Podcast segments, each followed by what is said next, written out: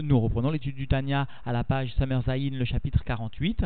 L'Anmorazaken va expliquer que s'il n'y avait pas de contraction de lumière de Dieu, c'est-à-dire d'occultation de Tzimtzumim, alors le seul système d'enchaînement des mondes de Ishtal Shelut, Ilav et Alul, de cause à effet, n'aurait pas permis de créer des êtres qui auraient pu évoluer dans un degré de limitation. Et l'Anmorazaken ira plus loin, il expliquera que même les âmes qui se trouvent dans le monde futur ou dans le Gan Eden à Elion, et donc à plus forte raison les anges, se trouvent eux aussi dans un degré de limitation, et cela parce que la vitalité qui leur est distribuée est véhiculée par un système de sphirote, de Chorma, Bina, Da'at, c'est-à-dire par un système qui justement va venir déterminer la limitation. Cependant, pour bien comprendre ce chapitre, nous souligne l'ensemble des Rébéim, nous devons garder en mémoire le klal, la loi générale que l'Admorzaken avait énoncée au cours du chapitre 46, Kemaim, Apanim, Lepanim, Ken Lev à Adam, El à Adam, à savoir donc que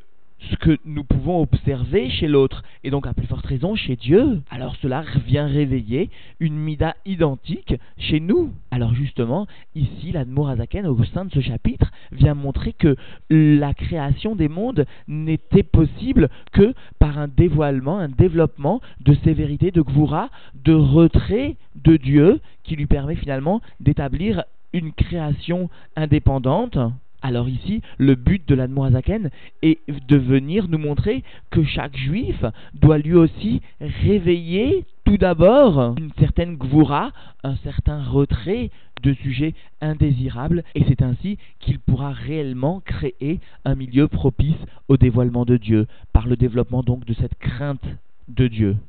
Nous reprenons donc l'étude dans les mots à la page Samer Zayin, le chapitre 48. Et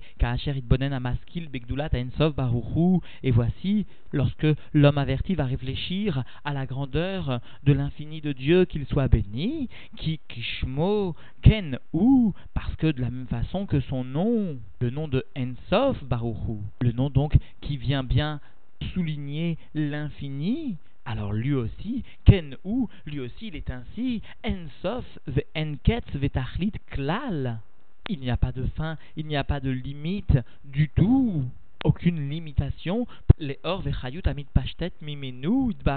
birtsono apashut. Il n'y a donc aucune fin, aucune limite, aucune limitation du tout pour sa lumière et sa vitalité qui vient diffuser de lui, qu'il soit béni, et cela dans sa volonté, apashut, simple, déshabillé de toute limitation inhérente au monde de la création. C'est-à-dire de la même façon que son nom l'indique, Dieu est infini, de la même façon, la lumière qui va émaner de lui, la vitalité qui va émaner de lui, celle qui est habillée donc dans sa volonté, qui s'exprime de lui-même, eh bien, cette lumière, cette vitalité est aussi infinie, n'admet d'aucune sorte une limitation quelle qu'elle soit. Et la vient préciser pourquoi cette volonté vient bien véhiculer une lumière qui n'admet pas de limitation, parce que cette volonté, ou miuchad, cette volonté est bien unifiée, bemauto idbarer betachit est unifié à sa nature et à son essence de Dieu, qu'il soit béni, et cela par une union absolue. Alors légitimement, puisque Dieu va faire émaner de lui une lumière qui est illimitée, nous pouvons nous demander comment est-ce que Dieu va pouvoir créer le monde qui lui-même est totalement limité. Nous voyons dans les mots, Veilou Aïta Ishtal Shelut Aolamot, mais Or Baruchu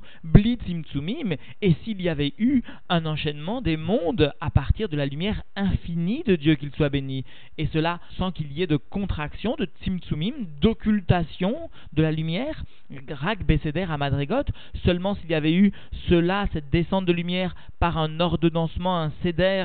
de niveau, mi madrigal et madriga, bederer ila ve alul, d'un niveau à un autre niveau, d'une façon de cause à effet, c'est-à-dire d'une façon où le niveau supérieur reste lié de façon directe, sans rupture, au niveau qui lui est inférieur. Et donc s'il n'y avait pas eu de contraction, mais seulement un système de ilav et aloul, de cause à effet, l'oaya, olamazé, nivra, klal, ce monde-ci matériel, sous-entendu, n'aurait pas pu être créé du tout que Moshe Ata, tel qu'il est maintenant. Beprinat, gvul, vetachlit, dans un niveau de limitation et dans un niveau de fin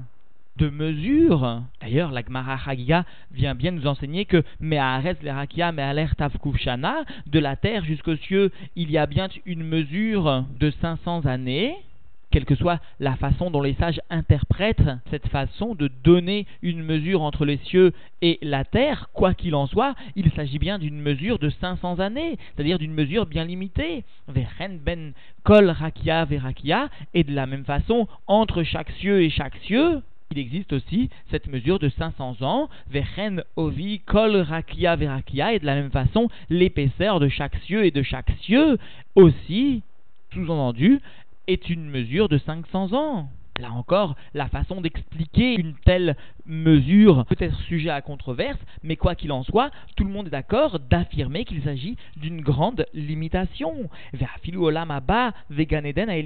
Et même le monde futur, ou encore, sous-entendu, le Ganeden supérieur, Madour Neshamot Asadikim, qui constitue la demeure des âmes des justes, Agdolim, les grands justes, Neshamot Atzman, et même sous-entendu les âmes elles-mêmes,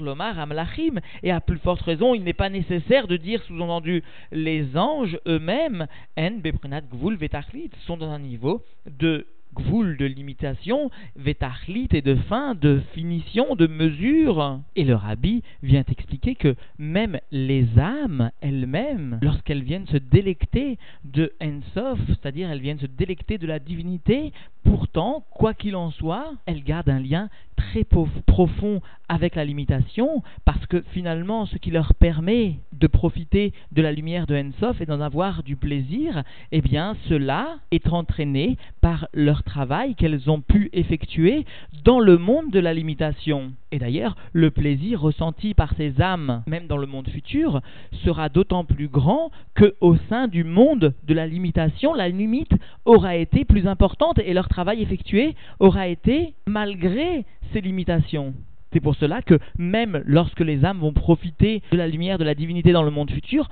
pour autant, ce profit, ce plaisir sera tout de même intrinsèquement lié à la limitation du Olamazé. Et la Zaken va venir préciser, expliquer pourquoi même les âmes du clan Israël, y compris des tzadikim, et donc à plus forte raison des anges, des malachim, pourquoi ces âmes sont dans un degré de gvoul, de tahlit, de fin, de limitation, qui yesh gvoul et asagatan, parce qu'il existe une limite à ce qu'elles peuvent saisir, be'or ensov de la lumière infinie de Dieu, qu'il soit béni, ameir aleen beitlapshut chorma bina da'at roulé, qui vient briller sur elles, sur ces âmes, en étant habillées au sein sous-entendu des sirotes de chorma, bina, da'at, de la sagesse, de la compréhension, de la connaissance, etc. Alors puisque la lumière qui émane pour les créatures est limitée, y compris la lumière qui va être distribuée, qui va être donnée aux âmes, alors les âmes vont toujours évoluer dans un système de limitation.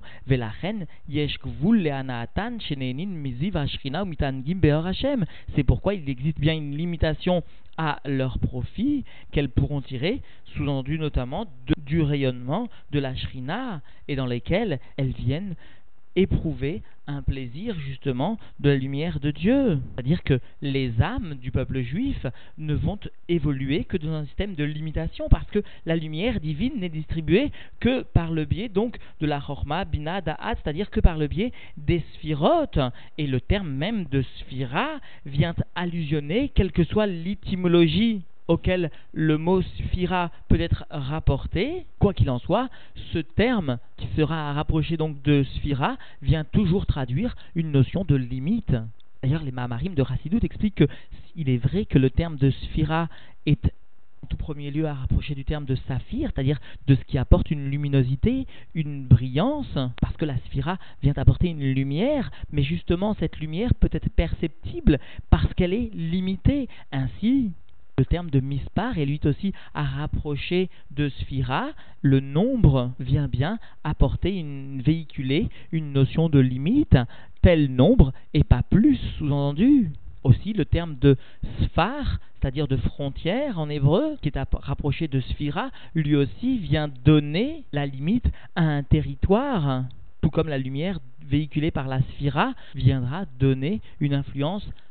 d'un type donné et pas d'un autre. D'ailleurs, les mamarim de Razidout expliquent que aussi le terme de l'essaper, raconter, est lié au terme de sphira parce que le fait de raconter par exemple une histoire à un enfant eh bien, vient amener certes un dévoilement d'une notion, d'un enseignement à un enfant, mais cette notion doit être justement limitée pour être perçue par l'enfant ou par la personne qui écoutera. Alors de la même façon, la sphira viendra apporter une lumière qui apportera sous-entendu ici la connaissance de la divinité ou la reconnaissance plutôt de la divinité, mais aussi qui induira obligatoirement une limitation. Et donc même les âmes du peuple juif, même des tzadikim, ne pourront percevoir la divinité qu'au travers de cette lumière émise par le biais, véhiculée par le biais des sphirotes, c'est-à-dire une lumière limitée cette limitation est à l'origine du yesh, de l'existence indépendante, donc finalement de l'existence des âmes elles-mêmes, même des neshamot et tzadikim. Et s'il n'y avait pas cette limitation, alors il n'y aurait pas création. Et nous continuons et nous concluons donc dans les mots qui en yecholin nekabel anav et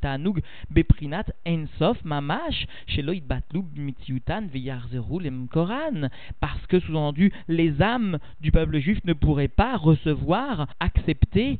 un profit et un plaisir d'un niveau de l'infini vraiment, sans s'annuler de leur existence et sans revenir à leur source, un niveau où elles n'existent pas à proprement parler, un niveau où elles sont complètement annulées à l'essence de Dieu. Et donc, en définitive, la Zakan est bien venue expliquer que au sein de la création, un système du type il avait aloul de cause à effet n'est pas suffisant pour induire justement la création elle-même. Il est nécessaire que Dieu ait recours, entre guillemets, à un système de tzimtzumim, à un système d'occultation de la lumière, de contraction de la lumière, c'est-à-dire, comme nous le verrons, à un système de retrait de la lumière qui permettra alors d'induire la limitation dans le monde, et chacun comprendra alors que cette grande sévérité, cette grande gvoura exprimée par Dieu est